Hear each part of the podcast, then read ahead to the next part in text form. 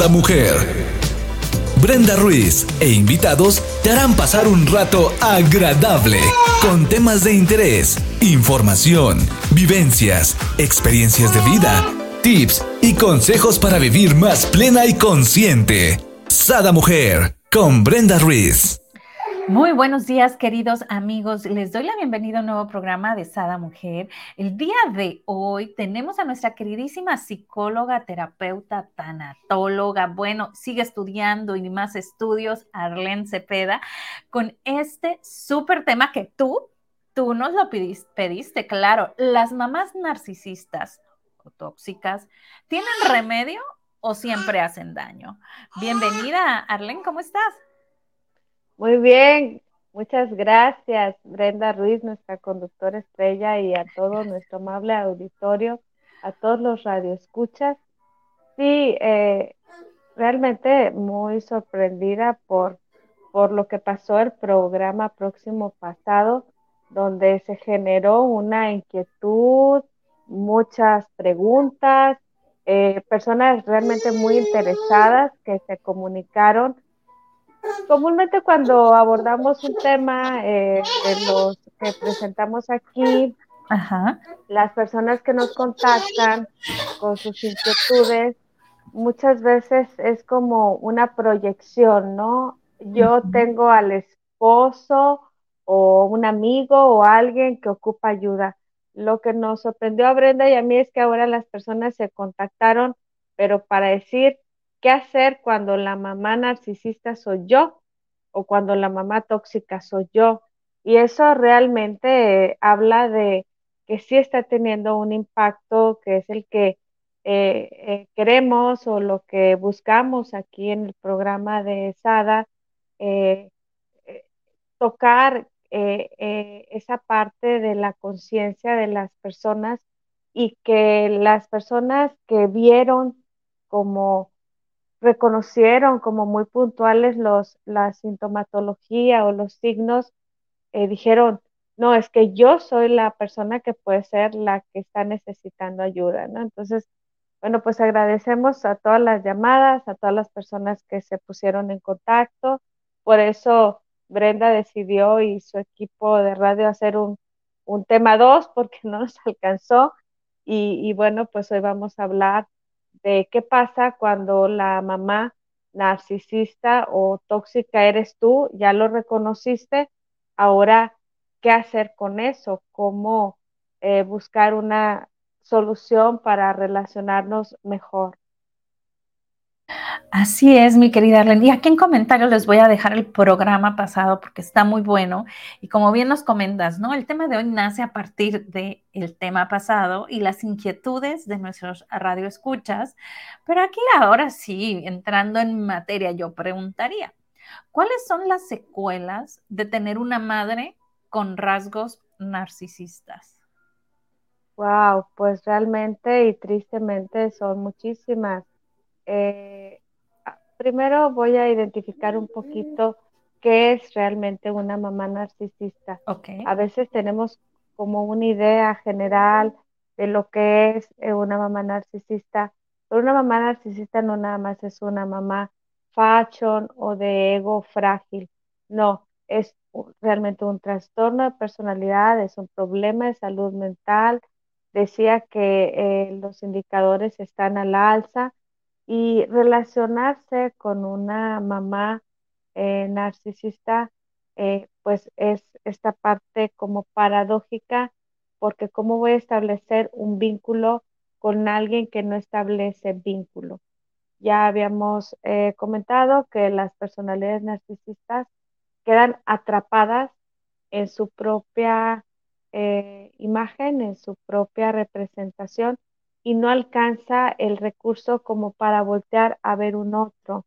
Son personalidades con mucha dificultad para establecer un vínculo, tanta dificultad tan profunda en lo psicológico que si alguien no se logra eh, relacionar con el hijo, pues difícilmente va a poder establecer eh, una vinculación ya no digo sana, simplemente una vinculación.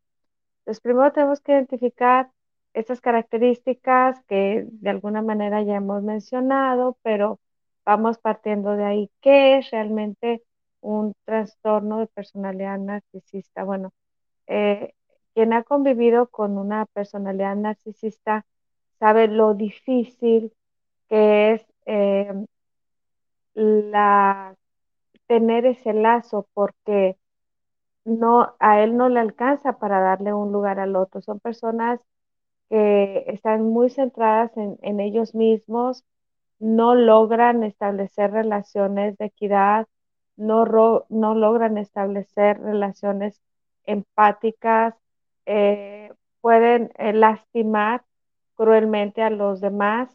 Eh, los hijos, ahorita que preguntábamos lo difícil de la convivencia de los hijos o las secuelas, decías, bueno, las secuelas van a ser para el hijo tener una inseguridad, baja autoestima, no tener un lugar para esa mamá. Eh, en el programa eh, de las consecuencias o secuelas de tener una pareja narcisista, decíamos que el narcisista es eh, qué suerte eh, tienes de, haber, de tenerme como pareja. Y que hay un desgaste psicofísico muy fuerte porque la pareja siempre le está drenando y le está parasitando eh, en esa aprobación, ¿no? Para poder llegar a los estándares tan altos que solicita una personalidad narcisista. Ahora imagínense cuando es tu mamá y entonces Brenda pondría el ejemplo, este, en México eh, había un programa eh, que se llamaba ¿Qué nos pasa? Y un actor, Héctor Suárez, eh, hacía una representación de una mamá, digamos, con este tipo de características, ¿no? la señora se llamaba Zoila y, y, y Zoila era todo, era perfecta, era soy la que plancha, decía, soy la que lava, era, era todo, era, no había manera de, agradarle, pues. Entonces, el tema con los hijos es, son estas mamás eh, perfectas, donde el hijo haga lo que haga, al final siempre como que le queda debiendo. Entonces, las secuelas psicológicas, claro que son fuertes, porque eh, nunca nunca, nunca va a alcanzar los estándares tan altos de ese vínculo. La mamá eh, lo va a estar comparando y, además en esta eh, idea también a veces del inconsciente colectivo, porque ya lo decíamos en otros programas, son eh, personas que vas a ver desde físicamente muy bien, muy agradables, quizás exitosas en el ámbito laboral o en, varias esferas, eh, eh, deportistas, fitness, demás, entonces eh, no les va a alcanzar el recurso al hijo, va a ser una mamá constantemente frustrante, ¿no? Otro ejemplo que puedo Aquí tengo una pregunta, mi querida Arlene. Aquí no caen las mamás luchonas, cuatro por cuatro, toda esta era de mamás que, que, vienen, ¿no? Eh, últimamente estos años donde hay demasiados divorcios o donde hay muchas mamás solteras y, y, se nos mete a la cabeza, ¿no? De esta mamá, este, luchona, cuatro por cuatro, Dios conmigo, ¿quién contra mí? Y yo y mis hijos, ¿no? ¿Vendrá en este tipo de mamás narcisistas? Eh, la característica es la empatía. Eh, en el caso de las mamás narcisistas, eh, no tienen una vinculación empática. Puede haber muchas mamás emprendedoras con este tipo de empoderamiento que se unen reconociendo sus recursos femeninos, como hemos dicho, que esto desde lo sano sería como la fuerza personal esa que hace que te, que te levantes y estés como, como mamá de este programa titular y hagas las partes que te toca. Pero bien aspectado es un tipo de, de ser resiliente o fuerza personal. No, acá estamos hablando de un trastorno de personalidad donde es tanto el estar centrado en sí mismo que esas mamás eh, no le pueden dar un lugar al otro y esto es el hijo. Es como cuando el hijo siente que nada es suficiente, o sea, haga lo que haga. Hace todo, pero aquí el tema es que el hijo hace todo y ya cuando llega a la vida adulta, pues si tiene la buena fortuna de ir a psicoterapia, encontrará y, la frustración y el enojo como hijo de haber hecho todo eso para al final terminar invalidado, desaprobado, eh, con un dolor fuerte de decir, eh, permití abusos, eh, a veces psicofísicos, me ha llegado a, he llegado a atender a personas con, historias muy tristes de haber tenido una mamá o un papá, ¿no? Pero en este caso estamos hablando de, las mamás narcisistas y,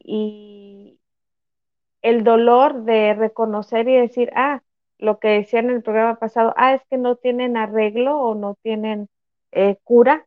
Bueno, y pues vamos a, a hablar de eso, ¿no? ¿Qué podemos hacer cuando ya nos dimos cuenta?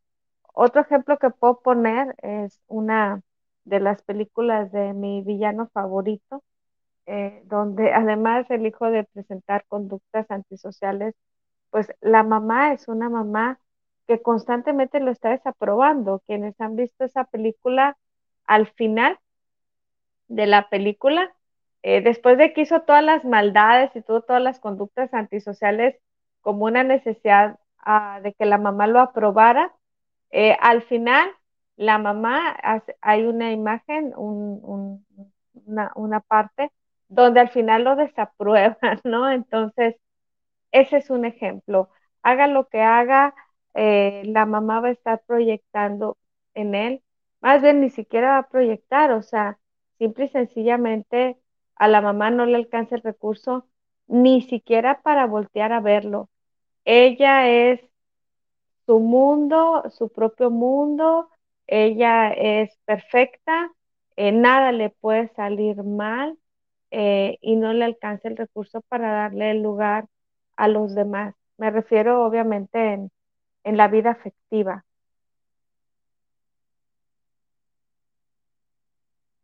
Aquí, mi querida Arlene, viene mucho esta parte, ¿no? De que sientes que el amor es condicionado en un exceso, ¿no? O sea, haz esto y, tienes que hacer esto así, así para obtener esto, para que yo te dé esto, para que yo te apruebe, ¿no? Sí, porque son personalidades que te van a manipular para obtener y van a atropellar al otro con tal de obtener lo que ellos eh, consideran que merecen. Ellos siempre se ponen en una posición superior donde si soy tu mamá, merezco todo sin tener que hacer nada, ¿eh? nada más por el solo hecho de ser tu mamá. así como decía que la pareja es, qué suerte has tenido de que yo te elija como pareja, acá estas mamás es, qué suerte tienes de que yo sea tu madre. Y como tienes esa buena suerte de que yo sea tu madre, tú tienes que hacer todo esto porque siempre soy tu madre. Además, que en este tipo de vinculación los hijos quedan atrapados, ahora sí que en esta parte paradójica de, de no haber un vínculo, pero estar orbitando esa mamá, que esa mamá eh, los quiere tener pegados de una manera insana eh, para obtener ella lo que necesite obtener y obviamente no desde el amor, ¿no? Sino con otro tipo de ganancias secundarias donde puede llegar a manipular, a chantajear al hijo, a someterlo a niveles altos de exigencia en, diferentes ámbitos, ¿no? Eh, para que sea triunfador en diferentes áreas, pero porque ella necesita desde el ego sentir que es esa mamá este, perfecta, ¿no? Entonces, obviamente no es una mamá cálida ni que se eh, vincule de manera este, amorosa con el hijo, ¿sí? Eh, este tipo de personalidades eh, también en este estilo afectivo, pues ya lo hemos dicho, es un tipo de estilo afectivo realmente peligroso. Pero bueno, en el caso de los otros programas, cuando es la pareja o, un novio o una novia, bueno, pues hasta cierto punto puedes emprender la retirada, ¿no? Sí, con el dolor que cause dejar a alguien tan perfecto, pero puedes emprender la retirada.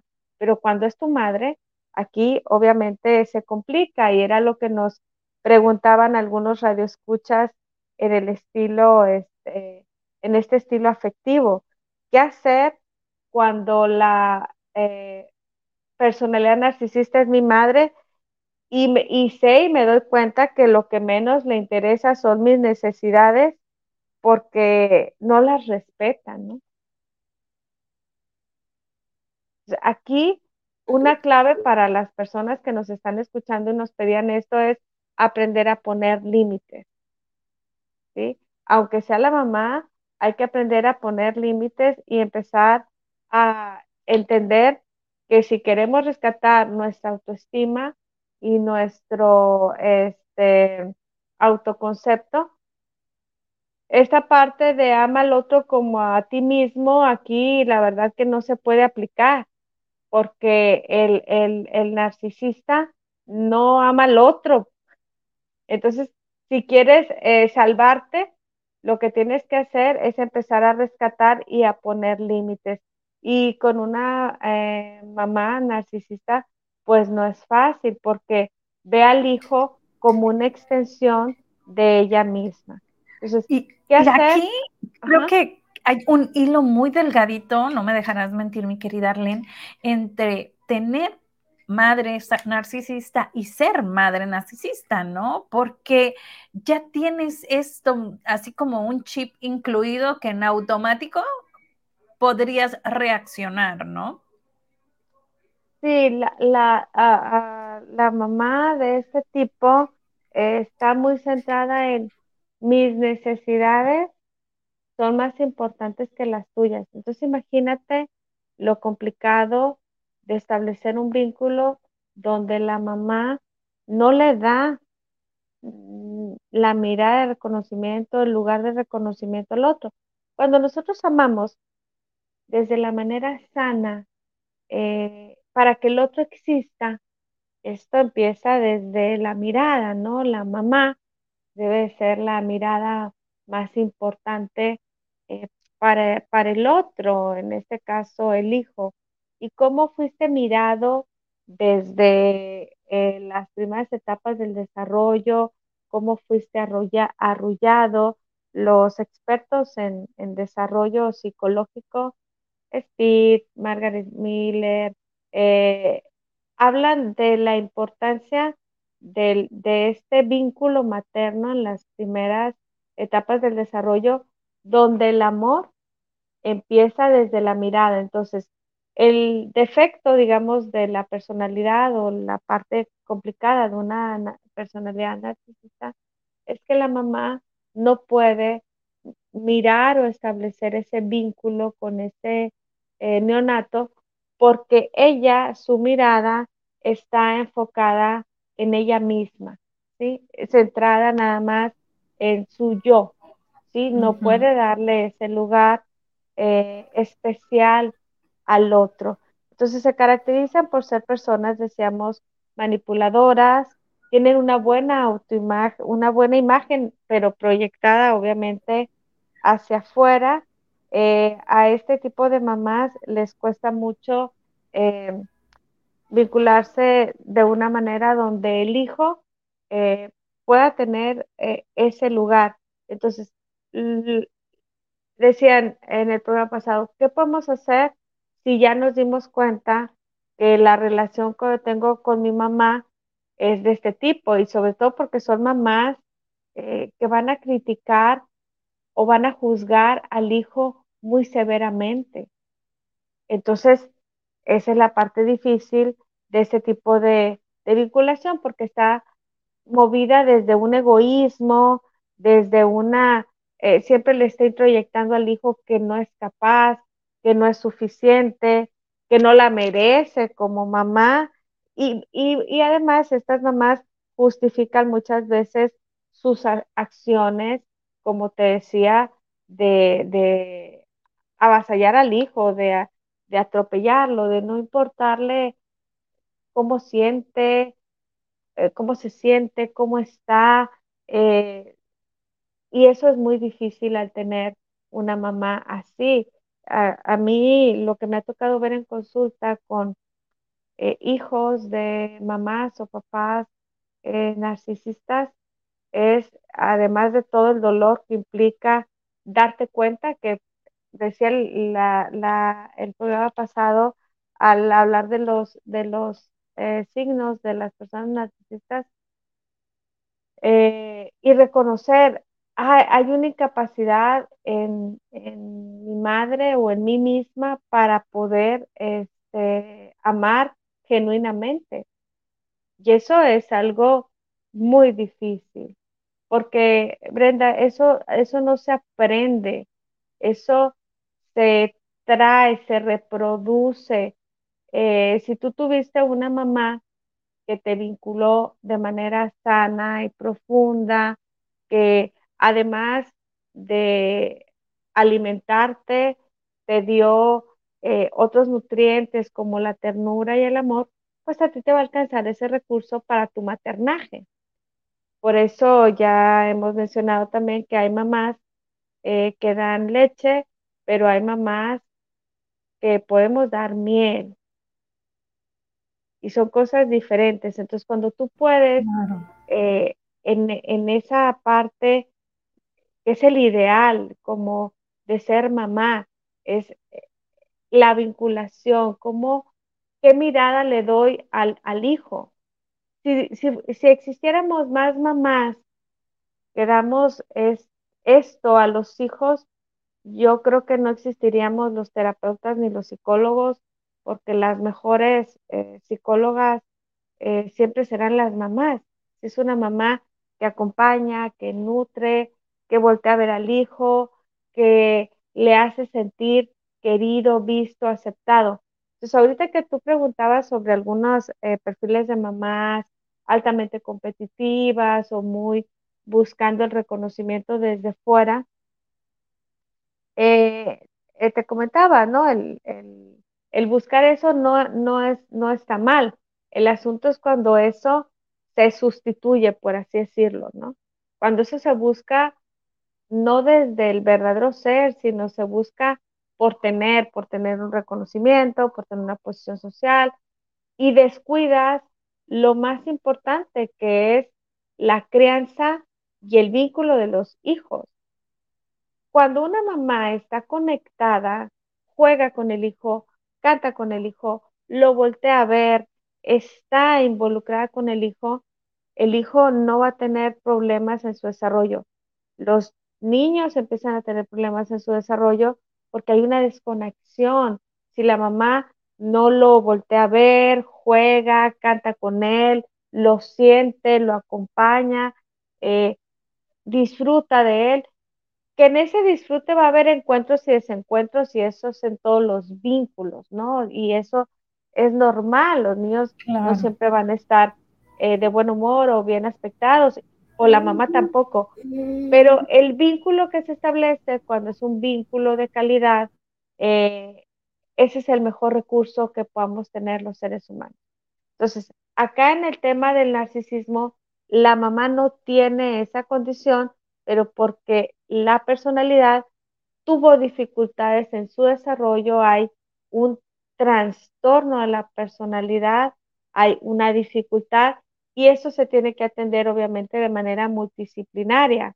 Cuando nos preguntaban cómo atenderlo, claro que no es una tarea sencilla, eh, se tiene que atender desde la parte médico-psiquiátrica para eh, atender la parte de la falta de empatía, donde muchas veces logran hacer mucho daño porque existe una frialdad, crueldad, donde pueden llegar a hacer eh, bastante daño, no nada más a los hijos, al entorno. Ya decíamos que las personalidades narcisistas, los, las sociopatías integradas son estas personas que creen que el fin justifica los medios, ¿no? O sea, el hecho de ser tu mamá a mí me da permiso de de atropellarte o de faltarte el respeto o de anularte o de introyectar miedo o chantajear.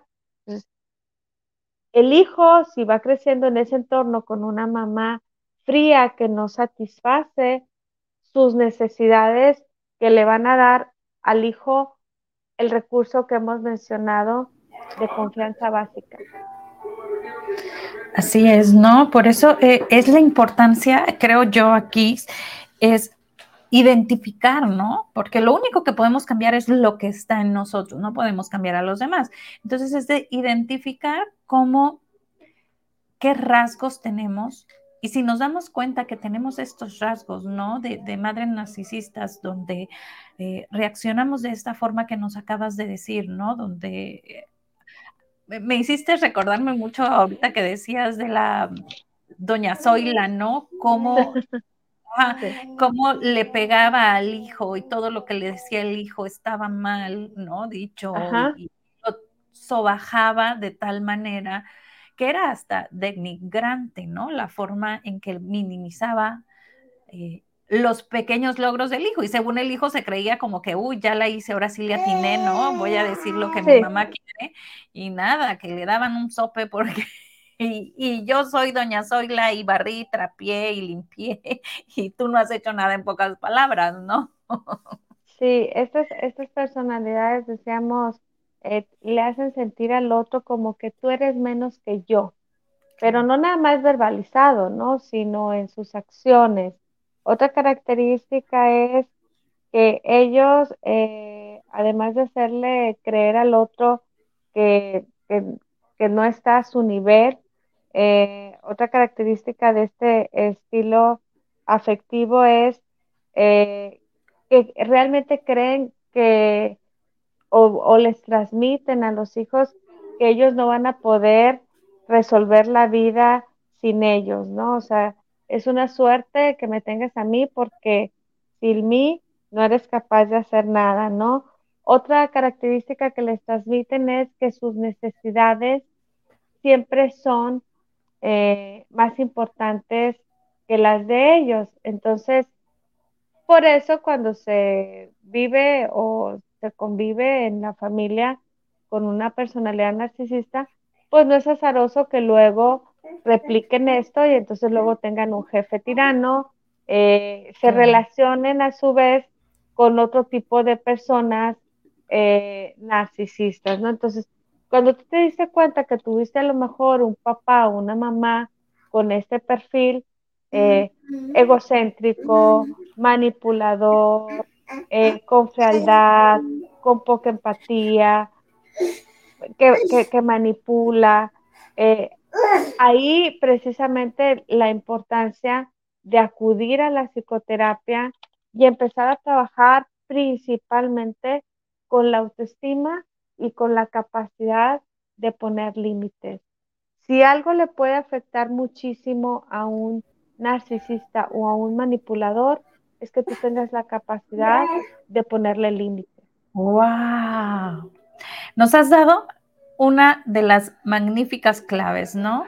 Y si tú eres una de las personas que no sabe poner límites, pues bueno, es, es parte importante para que esa relación, ¿no? Ya sea de pareja o de trabajo o con algún familiar, este, sea buena, afectiva, pues aprendamos a poner límites. Y yo me encantaría invitarlos, mi querida Arlene, a que se, se echen un clavado a todos los programas que tenemos contigo acerca de este tema en específico que vienen siendo personalidades narcisistas, ¿no? O, todos estos rasgos psicológicos, psicopáticos, ¿no?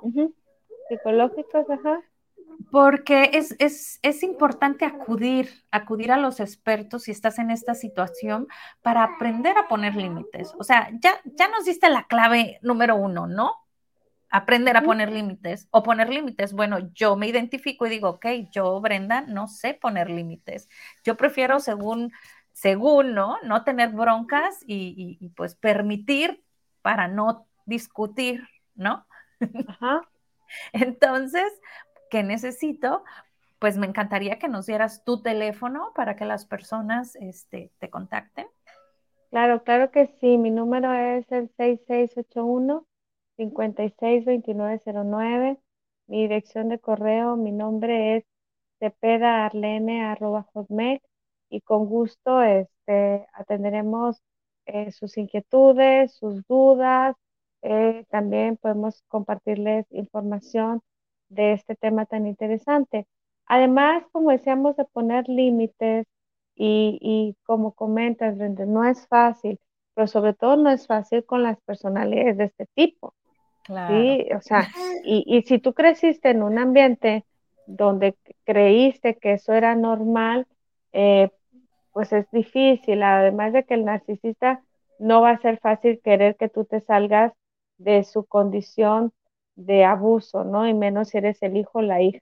además de poner los límites, hay que empezar a trabajar con algo que, como tú comentas, ¿no? Dices, yo reconozco que a mí misma me hace falta, a pesar de que he trabajado, poner límites, poner límites sanos. Entonces, es empezar a cambiar esta idea que también de alguna manera en el programa anterior eh, preguntaban, ¿no? Y es como hasta qué punto si la, la, mamá es la narcisista y ya sabemos que tiene ese problema eh, de caer en los estilos afectivos altamente peligrosos.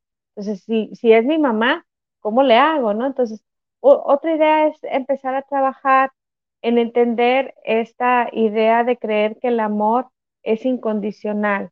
Entonces, muchas veces vamos funcionando desde esa forma, ¿no? Eh, bueno, como es mi mamá, aunque ya sé que abusa, este, pero es mi mamá y entonces el amor eh, tiene que ser así y entonces tengo que aguantar este tipo de relación abusiva, que era lo que nos preguntaban sobre si tenían remedio, ¿no?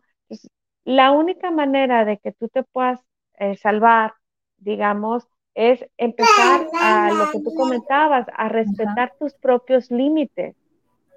Eh, el, que tú empieces a trabajar en tus propios límites de, de, aprender que cuando la mamá se relaciona eh, con, con, el hijo, el hija, desde esta forma, creyendo que eh, tú como hijo tienes que aceptar cualquier cosa en esa condición de que eres el hijo y que el amor tiene que ser condicional, ¿no? Esa es una eh, forma también equivocada del inconsciente colectivo. La mamá es intocable y sea como sea la mamá, hay que aceptar prácticamente todo. Entonces, no, hay que entender que no hay que aceptar la manipulación, no hay que aceptar el abuso verbal, no hay que aceptar el abuso psicofísico de las relaciones, no nada más de las madres narcisistas, o sea, eso no hay que aceptarlo, ya decíamos, ni de una pareja, ni de un jefe, ni de nadie. Si yo para poder eh, que me aprueben o me quieran, tengo que aceptar todo eso que mencioné, es mejor retirarse y ponerse a salvo. Así es, ¿no? Y, me encanta que las personas empecemos a hacer estos cambios en primera persona, ¿no? En vez de ver eh, híjola, es que mi mamá, es que mi papá, es que mis hijos, es que no, el calor, el frío, eh, no, sino, ok, yo necesito hacer un cambio, yo me doy cuenta que yo estoy permitiendo o que yo soy, ¿no? Y, verlo en, primera persona es como podemos hacer que las cosas realmente eh, mejoren. Sí. ¿No? Claro que sí. Entonces, eh, ya que eh, detectamos, como decíamos, eh, en qué aspectos nosotros tenemos que trabajar, pero bueno, en el caso, como nos, nos tocaba de las personas que realmente piden ayuda y, y dicen, es que yo ya reconocí que el que tiene esta condición emocional soy yo, ¿cómo le hago? Bueno, así como me pedías el número, bueno, les podemos canalizar aquí a través del programa, pero si no, busquen ayuda. Eh, este tipo de, de trastornos se atiende desde la psicología clínica, se atiende desde la atención médico-psiquiátrica y se tiene que trabajar, eh, como comentaba, en equipo multidisciplinario. porque también se tendrá que trabajar con la terapia farmacológica. ¿Por qué? Porque es la única manera como se puede arreglar alguien que tiene ese tipo de frialdad, porque esa característica de falta de empatía eh, no se va a quitar solo trabajando o atendiendo la parte emocional. Se tiene que trabajar también desde la terapia eh, con psicofármacos. No hay otro camino. Ese es el camino. Tiene que trabajar desde ahí, se tiene que trabajar desde la psicología clínica, se tiene que trabajar desde diferentes ventanas. Ahora, lo triste es que esto va a la alza. Eh, las mamás deberíamos de ser más conscientes de que si esto está pasando, si estamos teniendo niños con espectro autista, si estamos teniendo niños desvinculados, si estamos teniendo niños que no se relacionan sanamente, es porque la desconexión que existe en ese vínculo del cual hablaba eh, parte desde ahí.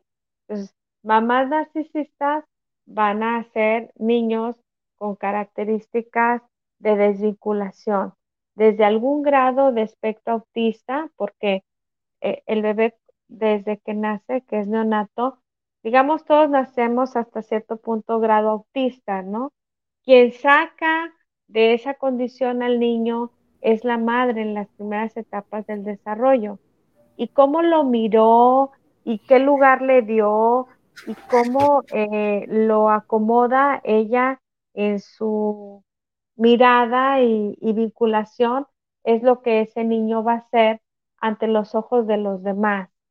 ¿Ok? Entonces, imagínate, ah, como, nos compartían algunos radioescuchas, lo difícil que es tener una mamá que solamente está centrada en ella misma, en su imagen, en que es perfecta y, no te devuelve nunca nada de lo que le das. O sea, poder amar a una figura así, realmente para el hijo se vuelve algo sumamente este, desgastante y eh, le genera, decía, mucha inseguridad porque para poder satisfacer eh, la mirada, si es que se la llega a dar en breves momentos a una mamá que cuando lo voltea a ver, de alguna manera lo va a estar desaprobando, ¿no? Entonces. Fíjate que ahorita que decías esto, mi querida Arlen, me retomo, ¿no? A, en el momento donde dices hay que poner límites. Y repito, a la persona no la vas a cambiar. Entonces tampoco es así como que no, no, no, no. En muchas ocasiones vas a tener, porque es, ¿no? A lo mejor algún hijo o algún padre o madre, vas a tener que escucharlo, pero poner estos límites emocionales es muy importante, ¿no? Sí, les recomiendo esta autora, Susan Pink, que tiene su libro Pintando tu raya. Eh, creo que puede ah. servir mucho para poder establecer límites adecuados. Pues otro de los psicólogos cognitivistas que hemos mencionado aquí también y que hemos utilizado, eh, hecho referencia de, sus materiales, es eh, Walter Rizzo, que es de los primeros que habla sobre la importancia de los límites en el amor y hablaba, mencionaba yo ahorita de esta idea tan idealizada de, no, es que el amor tiene que ser ilimitado. El amor insano es ilimitado. El amor saludable es limitado.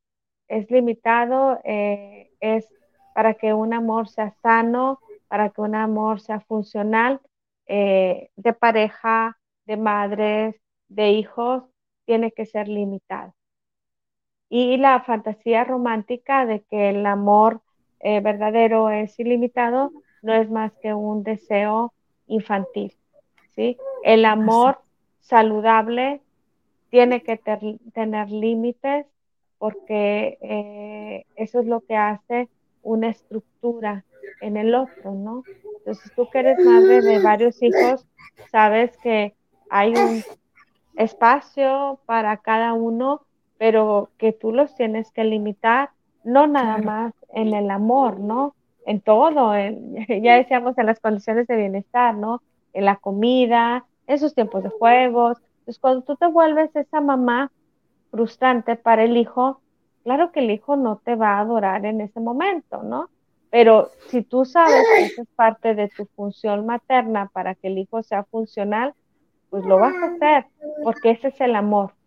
Entonces, eh, el amor es con límites, eh, el amor tiene que ser, eh, para que sea sano, tienes que darle un lugar al otro. en las personalidades narcisistas, ellos creen, se creen o se están convencidos de que ellos son superiores a todos y así es complicado poder amar a alguien que de entrada ya estás en desventaja, ¿no? Ahora, ya con la sola posición del hijo, eh, comentaba que estas eh, personalidades, cuando los hijos se vuelven adultos y quieren muchas veces despegarse, de simbiotizarse de ese vínculo, eh, decía, son personalidades que los manipulan, los chantajean, no los dejan este, crecer, porque los, son mamás que se sienten realmente dueñas de los hijos. los cosifican, es es, este, tú eres parte de mí, tú no puedes tener una identidad eh, fuera de mí, fuera de tu órbita materna. Ahora, con el tema de la pandemia, en este periodo, en estos eh, dos años que la vinculación, Brenda, cambió también, eh, hubo condiciones diferentes este, en, en, la manera de relacionarnos con los confinamientos, y también este tipo de, de vinculación, de forma de relacionarse de las madres y los hijos, sí. 24/7, este, ¿no? O sea, fue algo muy difícil para las mamás. Pero para las mamás eh, de estos perfiles más, imagínate, algunas obviamente no los veían, Oh. iban y los entregaban al colegio, iban y ellas vivían en el gimnasio, vivían en su, en su vida social. Pero cuando están confinados y hay que estar eh, acompañándolos en las actividades académicas eh, en casa, pues sí, se volvió realmente complicado para muchas de estas personalidades. Entonces, eh, lo que nos preguntaban, soluciones, ¿qué, soluciones le podemos dar? Ya reconociste que tienes una mamá con estas características, eh, tú eres el hijo ahora, si no eres em, adulto, pues tienes que convivir ahí y esa es la parte difícil, ¿no? ¿Cómo, cómo salvarse de alguien este, a quien no vas a satisfacer eh, nunca se está movido desde, desde su ego, ¿no? Entonces, ¿qué, recomendaciones le, les podemos dar? Sobre todo cuando son eh, niños, eh, son pequeños y se empiezan a dar cuenta de que hagan lo que hagan, no van a tener este, contenta mamá, ¿no? exige demasiado como mamá, pero no, no, no regresa lo mismo o, no, o regresa muy poco, ¿sí? Entonces, eh, es entender, Brenda, que esta necesidad neurótica de aprobación, como ponía el ejemplo de la película del villano favorito, que hacía todo, todo, todo por eh, esperar como que la mamá le diera palomita. Sí, exacto, lo palomeara. La palmadita, bien hecho, hijo. Sí, y que por más, al final siempre había así como que me quedas a deber. Entonces, esa es la parte con lo que me gustaría que nos quedáramos en este, en este eh, programa, decir hasta qué punto es nuestra necesidad neurótica de aprobación. Karen Horney, una teórica de la psicología que estudia esto, decía, ¿no? Entre más distancia existe entre el yo real y el yo ideal, es más el grado de neurosis. Los adultos es ver hasta qué punto estamos sometiendo a las nuevas generaciones, a, los, a nuestros hijos, para que ellos alcancen metas que en el mundo posmoderno y en el, el mundo sobre todo occidental, altamente competitivo, se vuelven metas realmente inalcanzables, pero que lastiman mucho a, los, a las personas, a los hijos, eh, al darse cuenta que en esa competencia en el mundo occidental por ser el número uno, pues no, no, no todos van a ser el número uno. Y entonces esto está neurotizando a nuestros niños, a nuestros jóvenes, eh, hasta qué punto esa necesidad neurótica de aprobación, ¿no? Entonces, como ahí había, eh, creo que William Smith dice por ahí en una de sus frases, es esta cultura de querer estar aparentando, siendo, mostrando, comprando para los demás, para que nos aprueben personas que realmente tampoco ni nos interesa que sean los que nos aprueben, ¿no? Entonces, eh, el transmitirles a las mamás, voltea a ver cómo te relacionas con tu hijo desde la mirada, desde el ser, voltea a ver dónde estás haciendo tus inversiones afectivas, económicas, eh, vale la pena toda esa inversión que estás haciendo eh, en, en, esa necesidad neurótica de aprobación y porque nos estamos perdiendo de lo auténtico, de lo de la vinculación real, de lo humano. Ajá. Y bueno, alguna vez comenté también el ejemplo como en Estados Unidos, en las tribus de los indios Sioux, eh, una vez llevaban a, los niños de zona más urbanizada a que jugaran con ellos. Y entonces empezaban a jugar y se daban cuenta que los niños eh, Sioux no anotaban gol, no, no, no, no competían, pues. Entonces los niños de la zona más eh, urbanizada se aburrían y decían, no, pues es que no podemos eh, jugar con los niños Sioux porque eh, al no anotar gol, pues nos estamos aburriendo porque nadie gana. Y los niños Sioux decían, no, es que nosotros no queremos anotar gol porque realmente lo que no queremos es que nadie se sienta mal, nosotros simplemente queremos jugar por jugar. Así es. Si las personas tuviéramos más conciencia desde el ser, sobre todo, insisto, las mamás, que lo más importante en el vínculo con el hijo no es llevar al hijo a un nivel de estrés como el adulto para que triunfe, para que sea, no, si nosotros somos un tipo de mamá que llamamos mamá de devoción corriente, que nutre, que acompaña, que ríe, lo demás se va a dar de manera natural. Exacto. Aquí eh, me gustaría comentar, dice ah, Adriana, uf, trabajo inmenso a realizar para sentirse suficiente. Cuando la vara tan alta te la puso tu mamá. Hoy, sí. uno de mis mantras favoritos es yo soy suficiente. Dice Fabis, buen día, saludos desde la Ciudad de México. Saludos. Saludos, Fabi.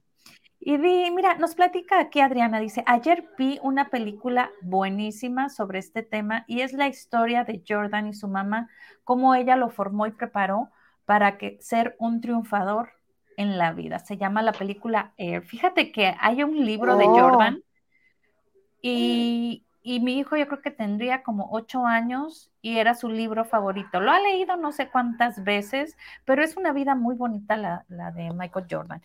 Em, ah, digo, y, no estamos, ajá, inspiradora, no, Para allá voy, no estamos diciendo que no tengamos este que eh, buscar todos esos ideales. El asunto es cuando la mamá somete a un nivel eh, decía como de que el hijo tenga que estar constantemente siendo aprobado al punto que se neurotiza. Neurotiza estamos hablando de que nunca alcanza la felicidad, siempre está insatisfecho. Como mencionaba a alguien ahí, ¿no? La vara está muy alta, que puede llegar a cuadros de depresión o de ansiedad al ver que nunca alcanzas nada. Los papás tenemos que ir ayudándoles en esta parte de que no sean solo frustraciones, o sea, logro frustración, logro frustración y aprender que ellos manejen la frustración eh, a un punto donde, bueno, poco a poco eh, les vayamos reafirmando sus pequeños logros, ¿no? Exacto, mira, aquí dice, la película muestra lo importante de la relación y valoración con la mamá, validación, creo que era, o relación, valoración con la mamá. Definitivamente somos, ah, yo creo, puede estar el padre presente y no es que los eh, diga yo de menos, pero la, la relación madre-hijo después de haber estado en el vientre, como que es una relación todavía aún más fuerte, ¿no? O sea, no sé, yo no concibo, yo no concibo pensar... Eh, las mamás a lo mejor que los tienen y los dan en adopción, ese vínculo de ese bebé, cómo se vincula con, con, con la vida, ¿no? Porque es el, es el, es el soporte, ¿no? Es el apapacho que te hace, ¿no?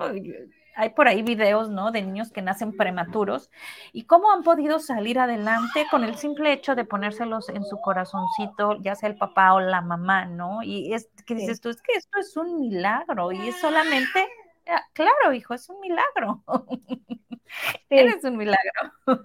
Sí, entonces imagínate lo duro cuando, cuando esa vinculación, como tú dices, se, se da eh, el ideal es que se dé de manera así, no natural, pero lo difícil que es cuando tú no, no tienes eso, porque así como comentabas, ahí realmente está la vida, la vida misma, la existencia, el cómo me ve mamá, eh, cómo es la mirada de mamá, es esta parte de cómo yo me voy a relacionar.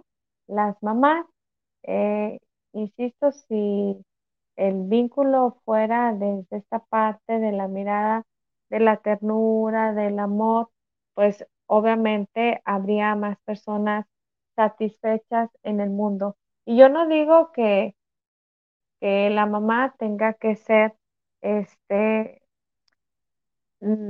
no hacer su función, porque como comento, ¿no? Claro que va a haber momentos, muchos momentos donde cualquier mamá, por muy sana que sea, tiene que frustrar al hijo.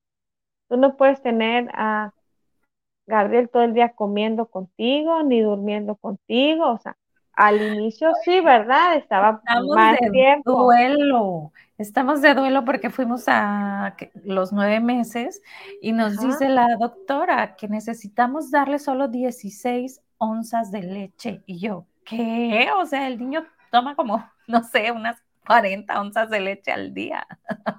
Entonces, nos están como, bueno, lo estamos, ¿no? Regulando la leche, pero yo creo que me duele más a mí que a él, ¿no? Entonces le, das el bibi con agua y es así como, lo voltea a ver y se lo vuelve a meter y lo voltea a ver así como, mamá, o sea, ¿qué es esto? No sabe rico, ¿no? Claro, pero si le das leche de más, eh, lo estás apegando de una manera eh, no saludable. Entonces, claro, hay momentos en los que tienes que frustrar y volviendo a los límites del amor. Y eso que, que comentas es un límite en el amor.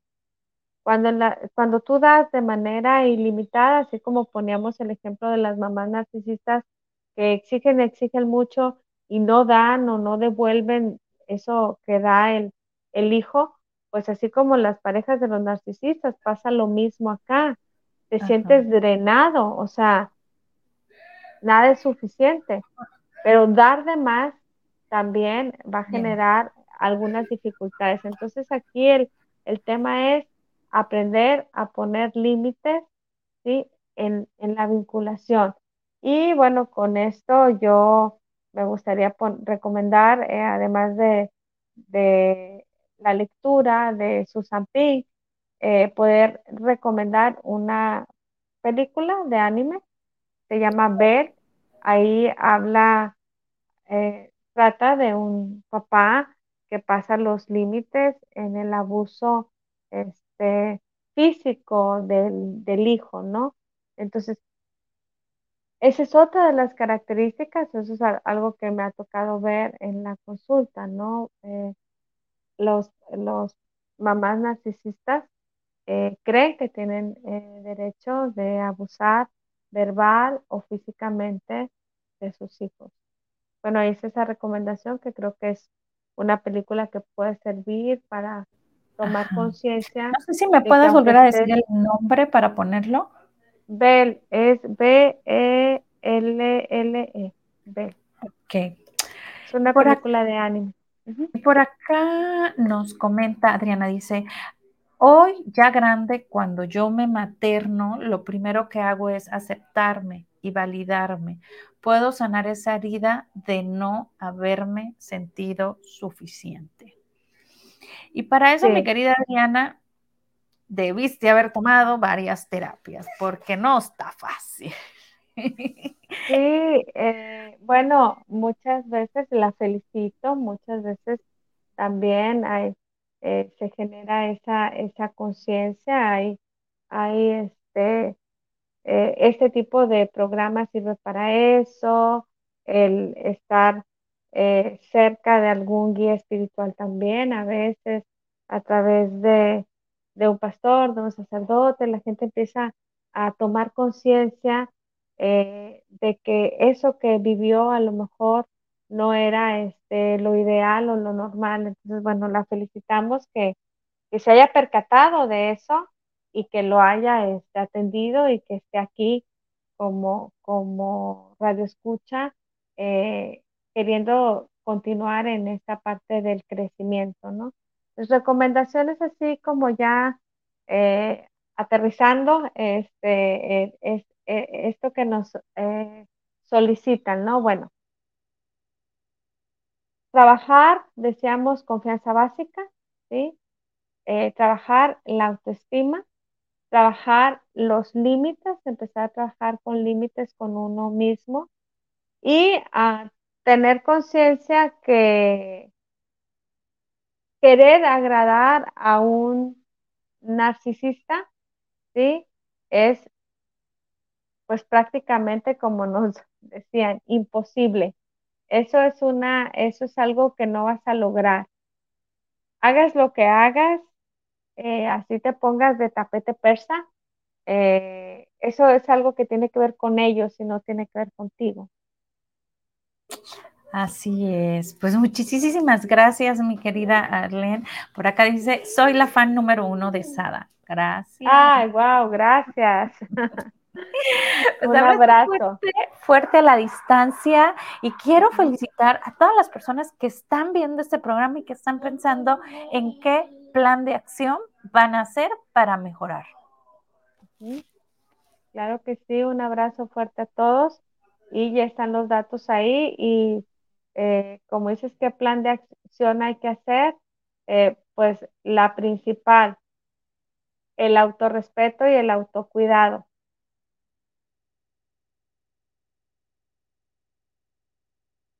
Se me fue el audio, así es. Abrazo fuerte. Bueno, abrazo. Excelente día para todos. Besos. Besos. Bye. Bye, bye.